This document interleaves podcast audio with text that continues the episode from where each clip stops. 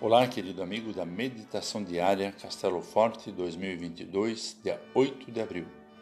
Hoje vou ler o texto de Klaus Schwambach com o título Jesus intercede pela unidade dos cristãos, a fim de que todos sejam um, conforme o Evangelho de João 17, versículo 21.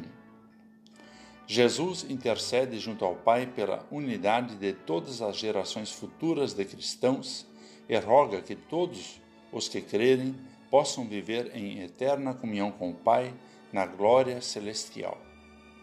Ele coloca a unidade e o futuro da sua igreja nas mãos de Deus, pois ninguém pode garantir essa unidade e futuro por meio de esforços humanos.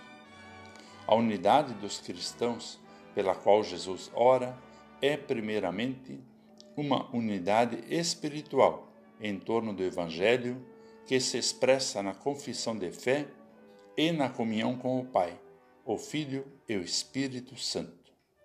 Esse é o verdadeiro ecumenismo.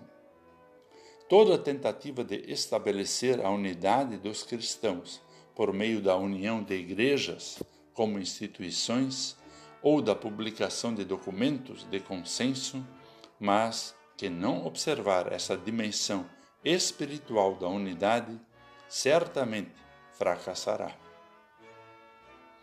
E toda atitude de pessoa ou grupo que leva cristãos a se isolarem dos outros, a viverem a fé de forma egoísta, a agirem sem amor e a assumirem atitudes de desprezo em relação a outros grupos cristãos, resulta em pecado contra a unidade desejada por Cristo.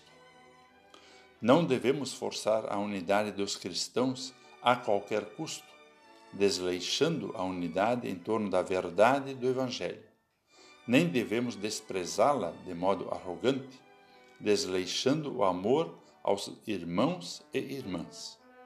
A oração de Jesus nos anima a buscar a comunhão com todos os demais cristãos que colocam a verdade do Evangelho no centro de suas vidas pois é esse tipo de unidade que impacta a sociedade. Vamos orar. Pai, dá forças para buscarmos a unidade com outros cristãos com humildade, espírito de abertura e sinceridade. Amém. Aqui foi Vigan Decker Júnior com a mensagem do dia.